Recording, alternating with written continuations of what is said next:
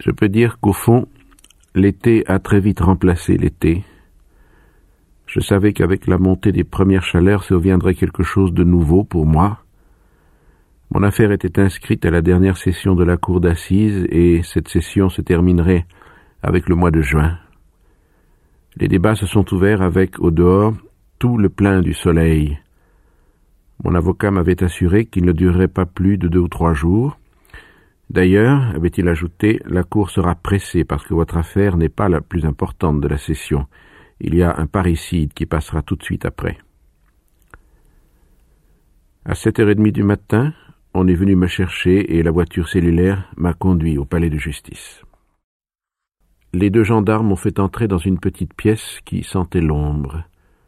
Nous avons attendu, assis près d'une porte derrière laquelle on entendait des voix, des appels, des bruits de chaises et tout un remue-ménage qui m'a fait penser à ces fêtes de quartier où après le concert on range la salle pour pouvoir danser.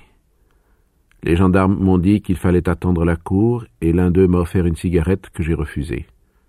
Il m'a demandé peu après si j'avais le trac. J'ai répondu que non. Et même dans un sens, cela m'intéressait de voir un procès. Je n'en avais jamais eu l'occasion dans ma vie. Oui, a dit le second gendarme, mais cela finit par fatiguer. Après un peu de temps, une petite sonnerie a résonné dans la pièce. Ils m'ont alors ôté les menottes. Ils ont ouvert la porte et m'ont fait entrer dans le box des accusés. La salle était pleine à craquer. Malgré les stores, le soleil s'infiltrait par endroits et l'air était déjà étouffant. On avait laissé les vitres closes. Je me suis assis et les gendarmes m'ont encadré. C'est à ce moment que j'ai aperçu une rangée de visages devant moi. Tous me regardaient. J'ai compris que c'étaient les jurés. Mais je ne peux pas dire ce qui les distinguait les uns des autres. Je n'ai eu qu'une impression. J'étais devant une banquette de tramway et tous ces voyageurs anonymes épiaient le nouvel arrivant pour en apercevoir les ridicules. Je sais bien que c'était une idée niaise, puisqu'ici ce n'était pas le ridicule qu'ils cherchaient, mais le crime. Cependant la différence n'est pas grande, et c'est en tout cas l'idée qui m'est venue. J'étais un peu étourdi aussi par tout ce monde dans cette salle close. J'ai regardé encore le prétoire et je n'ai distingué aucun visage. Je crois bien que d'abord je ne m'étais pas rendu compte que tout le monde se pressait pour me voir. D'habitude les gens ne s'occupaient pas de ma personne. Il m'a fallu un effort pour comprendre que j'étais la cause de toute cette agitation. J'ai dit aux gendarmes que de monde. Il m'a répondu que c'était à cause des journaux et il m'a montré un groupe qui se tenait près d'une table sous le banc des jurés. Il m'a dit Les voilà. J'ai demandé qui et il a répété Les journaux. Il connaissait l'un des journalistes qui l'a vu à ce moment et qui s'est dirigé vers nous. C'était un homme déjà âgé, sympathique, avec un visage un peu grimaçant. Il a serré la main du gendarme avec beaucoup de chaleur. J'ai remarqué à ce moment que tout le monde se rencontrait, s'interpellait et conversait, comme dans un club où on est heureux de se retrouver entre gens du même monde. Je me suis expliqué aussi la bizarre impression que j'avais d'être de trop, un peu comme un intrus, Pourtant le journaliste s'est adressé à moi en souriant. Et il m'a dit qu'il espérait que tout irait bien pour moi. Je l'ai remercié et il a ajouté Vous savez, nous avons monté un peu votre affaire. L'été, c'est la saison creuse pour les journaux. Et il n'y avait que votre histoire et celle du parricide qui vaillent quelque chose. Il m'a montré ensuite dans le groupe qu'il venait de quitter un petit bonhomme qui ressemblait à une belette engraissée avec d'énormes lunettes cerclées de noir. Il m'a dit que c'était l'envoyé spécial d'un journal de Paris. Il n'est pas venu pour vous, d'ailleurs, mais comme il est chargé de rendre compte du procès du parricide, on lui a demandé de câbler votre affaire en même temps. Là encore, j'ai failli le remercier, mais j'ai pensé que ce serait ridicule. Il m'a fait un petit signe cordial de la main et nous a quittés. Nous avons encore attendu quelques minutes. Mon avocat est arrivé en robe, entouré de beaucoup d'autres confrères. Il est allé vers les journalistes, a serré des mains, ils ont plaisanté, ri, et ils avaient l'air tout à fait à leur aise, jusqu'au moment où la sonnerie a retenti dans le prétoire. Tout le monde a regagné sa place. Mon avocat est venu vers moi, m'a serré la main, et m'a conseillé de répondre brièvement aux questions qu'on me poserait, de ne pas prendre d'initiative et de me reposer sur lui pour le reste. À ma gauche, j'ai entendu le bruit d'une chaise qu'on reculait, et j'ai vu un grand homme mince, vêtu de rouge, portant lorgnon, qui s'asseyait en pliant sa robe avec soin. C'était le procureur. Un huissier a annoncé la cour. Au même moment, deux gros ventilateurs ont commencé de vrombir. Trois juges, deux en noir, le troisième en rouge, sont entrés avec des dossiers et ont marché très vite vers la tribune qui dominait la salle. L'homme en robe rouge s'est assis sur le fauteuil du milieu, a posé sa toque devant lui, essuyé son petit crâne chaud avec un mouchoir et déclaré que l'audience était ouverte. Les journalistes tenaient déjà leur stylo en main. Ils avaient tous le même air indifférent et un peu narquois. Pourtant, l'un d'entre eux, beaucoup plus jeune, habillé en flanelle grise avec une cravate bleue, avait laissé son stylo devant lui et me regardait. Dans son visage un peu asymétrique, je ne voyais que ses deux yeux, très clairs, qui m'examinaient attentivement, sans rien exprimer qui fût définissable, et j'eus l'impression bizarre d'être regardé par moi-même. C'est peut-être pour cela, et aussi parce que je ne connaissais pas les usages du lieu, que je n'ai pas très bien compris tout ce qui s'est passé ensuite, le tirage au sort des jurés, les questions posées par le président à l'avocat, au procureur et au jury. À chaque fois, toutes les têtes des jurés se retournaient en même temps vers la cour. Une lecture rapide de l'acte d'accusation, où je reconnaissais des noms de lieux et de personnes et de nouvelles questions à mon avocat. Mais le président a dit qu'il allait faire procéder à l'appel des témoins.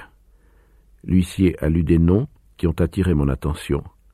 Du sein de ce public tout à l'heure informe, j'ai vu se lever un à un, pour disparaître ensuite par une porte latérale, le directeur et le concierge de l'asile, le vieux Thomas Pérez, Raymond, Masson, Salamano, Marie.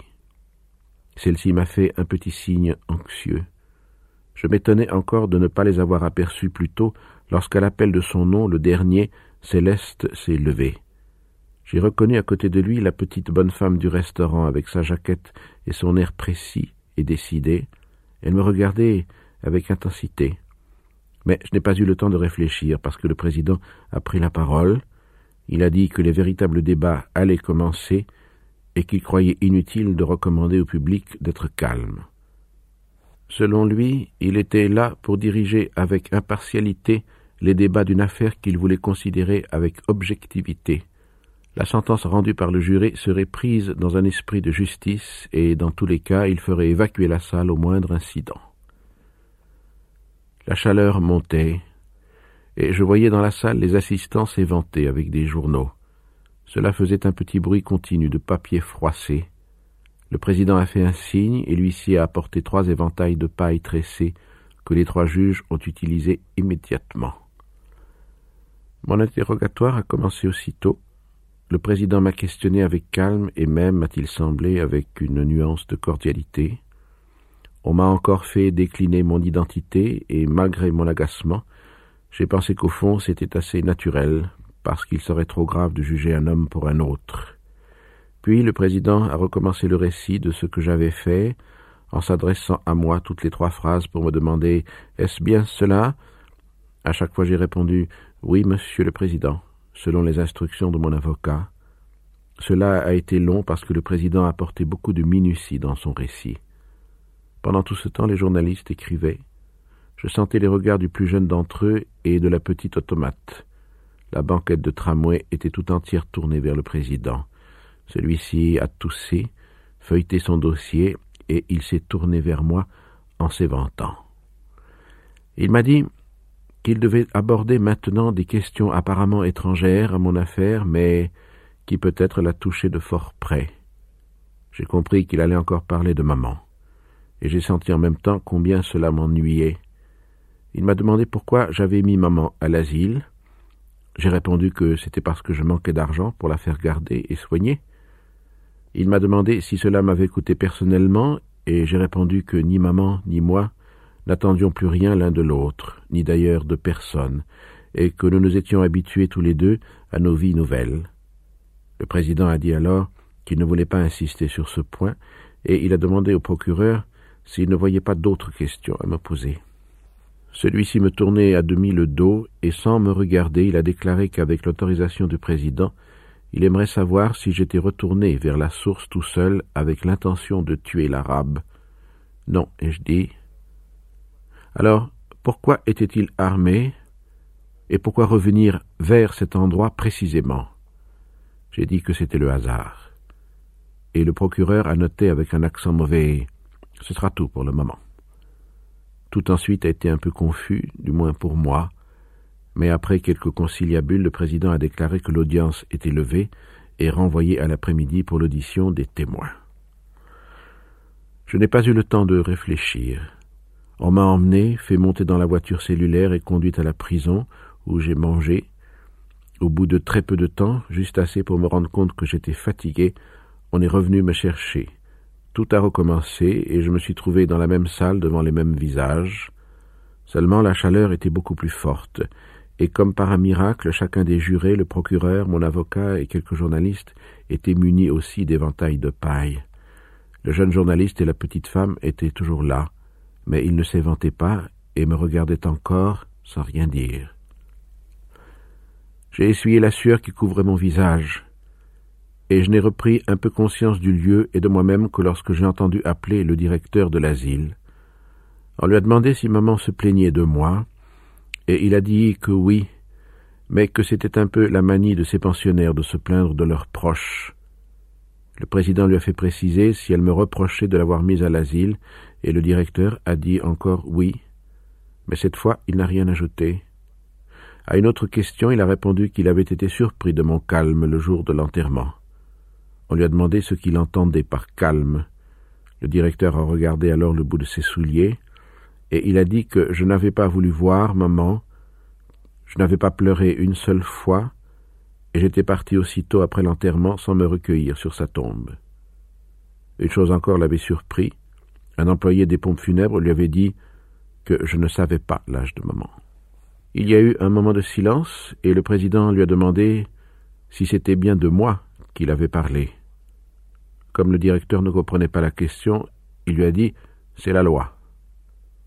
Puis le président a demandé à l'avocat général s'il n'avait pas de questions à poser aux témoins, et le procureur s'est écrié Oh non, cela suffit, avec un tel éclat et un tel regard triomphant dans ma direction que pour la première fois depuis bien des années, j'ai eu une envie stupide de pleurer, parce que j'ai senti combien j'étais détesté par tous ces gens-là.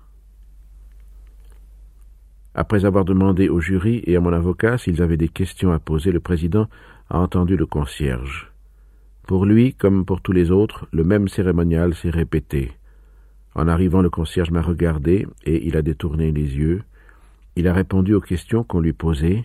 Il a dit que je n'avais pas voulu voir maman, que j'avais fumé, que j'avais dormi et que j'avais pris du café au lait. J'ai senti alors quelque chose qui soulevait toute la salle et pour la première fois, j'ai compris que j'étais coupable. On a fait répéter au concierge l'histoire du café au lait et celle de la cigarette. L'avocat général m'a regardé avec une lueur ironique dans les yeux. À ce moment, mon avocat a demandé au concierge s'il n'avait pas fumé avec moi. Mais le procureur s'est élevé avec violence contre cette question. Quel est le criminel ici et quelles sont ces méthodes qui consistent à salir les témoins de l'accusation pour minimiser des témoignages qui n'en demeurent pas moins écrasants? Malgré tout, le président a demandé au concierge de répondre à la question. Le vieux a dit d'un air embarrassé Je sais bien que j'ai eu tort, mais je n'ai pas osé refuser la cigarette que monsieur m'a offerte. En dernier lieu, on m'a demandé si je n'avais rien à ajouter. Rien, ai-je répondu, seulement que le témoin a raison. Il est vrai que je lui ai offert une cigarette. Le concierge m'a regardé alors avec un peu d'étonnement, et une sorte de gratitude. Il a hésité, puis il a dit que c'était lui qui m'avait offert le café au lait. Mon avocat a triomphé bruyamment et a déclaré que les jurés apprécieraient. Mais le procureur a tonné au-dessus de nos têtes et il a dit Oui, messieurs les jurés apprécieront. Et ils concluront qu'un étranger pouvait proposer du café, mais qu'un fils devait le refuser devant le corps de celle qui lui avait donné le jour. Le concierge a regagné son banc. Quand est venu le tour de Thomas Pérez, Un huissier a dû le soutenir jusqu'à la barre. Pérez a dit qu'il avait surtout connu ma mère et qu'il ne m'avait vu qu'une fois le jour de l'enterrement. On lui a demandé ce que j'avais fait ce jour-là, et il a répondu Vous comprenez, moi-même j'avais trop de peine, alors je n'ai rien vu.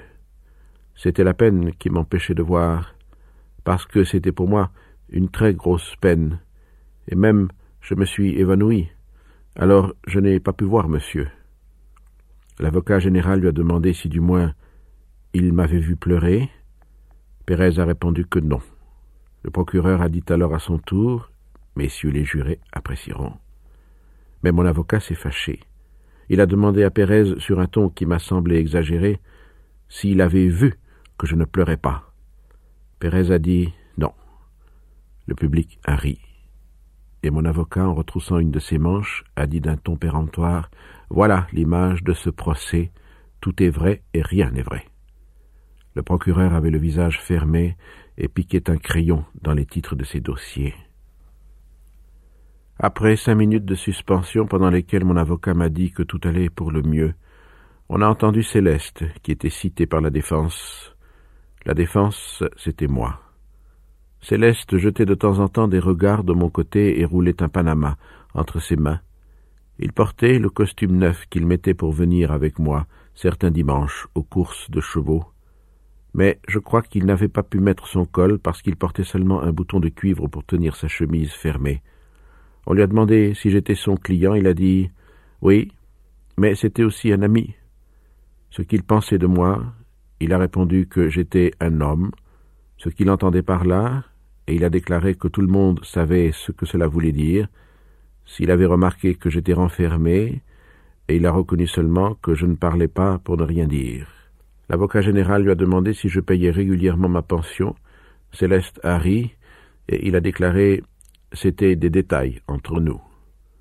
On lui a demandé encore ce qu'il pensait de mon crime. Il a mis alors ses mains sur la barre, et l'on voyait qu'il avait préparé quelque chose. Il a dit Pour moi, c'est un malheur. Un malheur, tout le monde sait ce que c'est.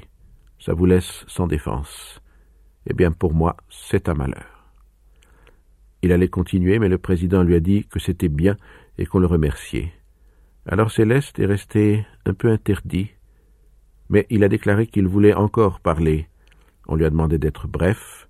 Il a encore répété que c'était un malheur, et le président lui a dit Oui, c'est entendu, mais nous sommes là pour juger les malheurs de ce genre. Nous vous remercions. Comme s'il était arrivé au bout de sa science et de sa bonne volonté, Céleste s'est alors retourné vers moi. Il m'a semblé que ses yeux brillaient et que ses lèvres tremblaient. Il avait l'air de me demander ce qu'il pouvait encore faire.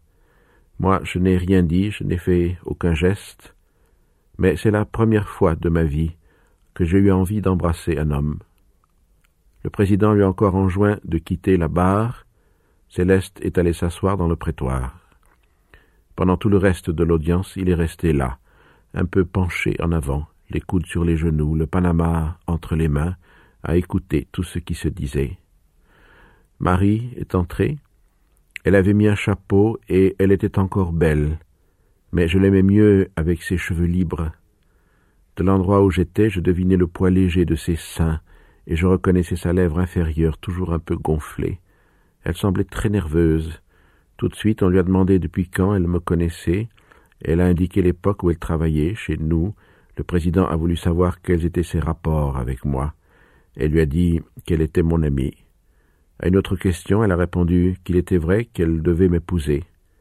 Le procureur qui feuilletait un dossier lui a demandé brusquement de quand datait notre liaison. Elle a indiqué la date. Le procureur a remarqué d'un air indifférent qu'il lui semblait que c'était le lendemain de la mort de maman. Puis il a dit avec quelque ironie qu'il ne voudrait pas insister sur une situation délicate, qu'il comprenait bien les scrupules de Marie, mais, et ici son accent s'est fait plus dur, que son devoir lui commandait de s'élever au-dessus des convenances. Il a donc demandé à Marie de résumer cette journée où je l'avais connue. Marie ne voulait pas parler, mais devant l'insistance du procureur, elle a dit notre bain, notre sortie au cinéma et notre rentrée chez moi. L'avocat général a dit qu'à la suite des déclarations de Marie à l'instruction, il avait consulté les programmes de cette date. Il a ajouté que Marie elle-même dirait quel film on passait alors. D'une voix presque blanche, en effet, elle a indiqué que c'était un film de Fernandel. Le silence était complet dans la salle quand elle a eu fini. Le procureur s'est alors levé, très grave, et d'une voix que j'ai trouvée vraiment émue, le doigt tendu vers moi, il a articulé lentement Messieurs les jurés, le lendemain de la mort de sa mère, cet homme prenait des bains, commençait une liaison irrégulière et allait rire devant un film comique. Je n'ai rien de plus à vous dire. Il s'est assis, toujours dans le silence. Mais tout d'un coup, Marie a éclaté en sanglots. Elle a dit que ce n'était pas cela, qu'il y avait autre chose, qu'on la forçait à dire le contraire de ce qu'elle pensait, qu'elle me connaissait bien et que je n'avais rien fait de mal. Mais l'huissier, sur un signe du président, l'a emmené et l'audience s'est poursuivie. C'est à peine si ensuite on a écouté Masson qui a déclaré que j'étais un honnête homme, et qu'il dirait plus, j'étais un brave homme. C'est à peine si on a écouté Salamano quand il a rappelé que j'avais été bon pour son chien, et quand il a répondu à une question sur ma mère et sur moi en disant que je n'avais plus rien à dire à maman et que je l'avais mise pour cette raison à l'asile. Il faut comprendre, disait Salamano, il faut comprendre. Mais personne ne paraissait comprendre. On l'a emmené. Puis est venu le tour de Raymond, qui était le dernier témoin. Raymond m'a fait un petit signe et a dit tout de suite que j'étais innocent. Mais le président a déclaré qu'on ne lui demandait pas des appréciations, mais des faits. On l'a invité à attendre les questions pour répondre. On lui a fait préciser ses relations avec la victime. Raymond en a profité pour dire que c'était lui que cette dernière haïssait depuis qu'il avait giflé sa sœur. Le président lui a demandé cependant si la victime n'avait pas de raison de me haïr. Raymond a dit que ma présence à la plage était le résultat d'un hasard. Le procureur lui a demandé alors comment il se faisait que la lettre qui était à l'origine du drame avait été écrite par moi. Raymond a répondu que c'était un hasard. Le procureur a rétorqué que le hasard avait déjà beaucoup de méfaits sur la conscience dans cette histoire. Il a voulu savoir si c'était par hasard que je n'étais pas intervenu quand Raymond avait giflé sa maîtresse, par hasard que j'avais servi de témoin au commissariat, par hasard encore que mes déclarations lors de ce témoignage s'étaient révélées de pure complaisance. Pour finir, il a demandé à Raymond quels étaient ses moyens d'existence, et comme ce dernier répondait magasinier, l'avocat général a déclaré au juré que de notoriété générale le témoin exerçait le métier de souteneur. J'étais son complice et son ami. Il s'agissait d'un drame crapuleux de la plus basse espèce, aggravé du fait qu'on avait affaire à un monstre moral. Raymond a voulu se défendre et mon avocat a protesté, mais on leur a dit qu'il fallait laisser terminer le procureur. Celui-ci a dit J'ai peu de choses à ajouter. Était-il votre ami? A-t-il demandé à Raymond? Oui, a dit celui-ci, c'était mon copain. L'avocat général m'a posé alors la même question et j'ai regardé Raymond, qui n'a pas détourné les yeux. J'ai répondu oui.